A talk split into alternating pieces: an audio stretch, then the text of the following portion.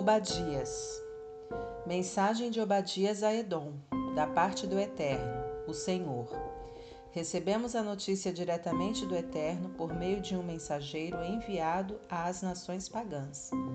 Levantem-se, preparem-se para a batalha, preparem-se para guerrear contra Edom.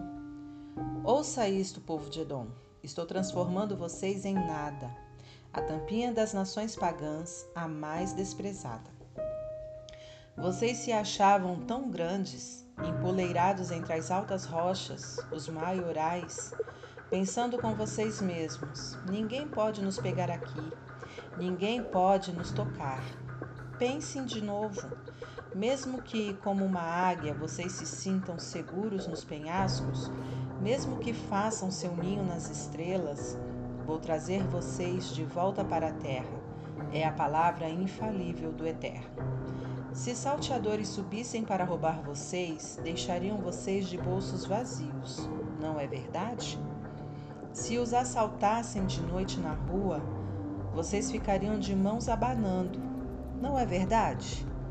Ah, eles vão fazer Esaú em pedaços, vão esvaziar suas bolsas e bolsos. Todos os seus antigos parceiros vão empurrar vocês para a beira do abismo seus antigos amigos vão mentir para vocês sem hesitar. Seus antigos companheiros de bebida vão apunhalar vocês pelas costas. Seu mundo vai desabar. Vocês nem mesmo vão saber o que os atingiu. Assim, não se surpreendam. Esta é a palavra certa do Eterno. Quando eu eliminar todos os instruídos de Edom e banir das moradas de Esaú todos os sábios, seus grandes heróis vão desertar vocês, Temã. Não ficará ninguém nas montanhas de Esaú, por causa do crime cometido contra seu irmão Jacó. Vocês serão desprezados por todos e perderão seu lugar na história.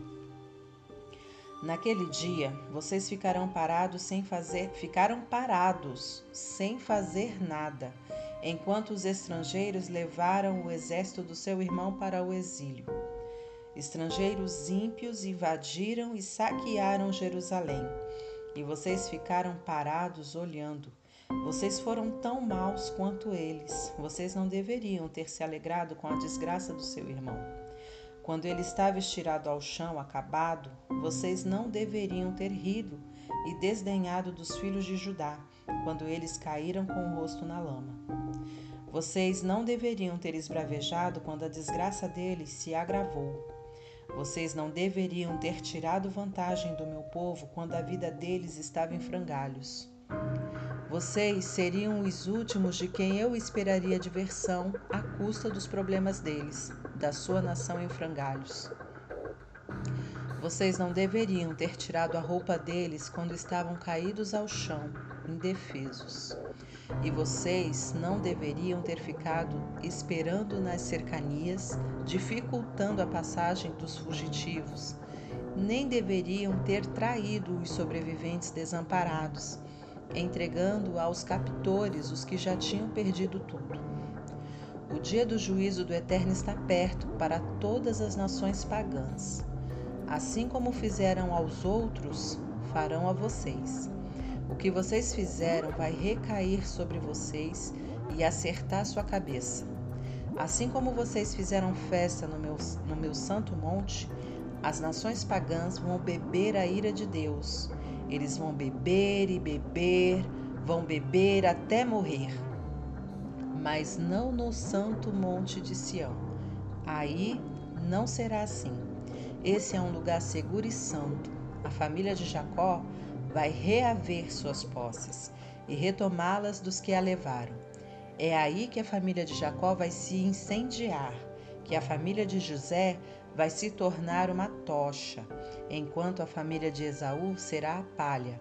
Esaú vai arder em chamas, não sobrará nada de Esaú além de um monte de cinzas. O Eterno é que diz, e assim é.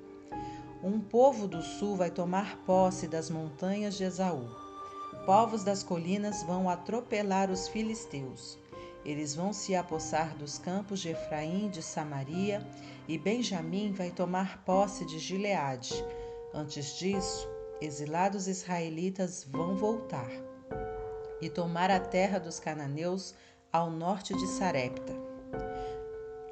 Os exilados de Jerusalém, do longínquo noroeste e Sefarade vão voltar e tomar as cidades do sul. O remanescente dos salvos no monte Sião irá para as montanhas de Esaú e governará com justiça e equidade. Será um governo que honrará o reino do Eterno.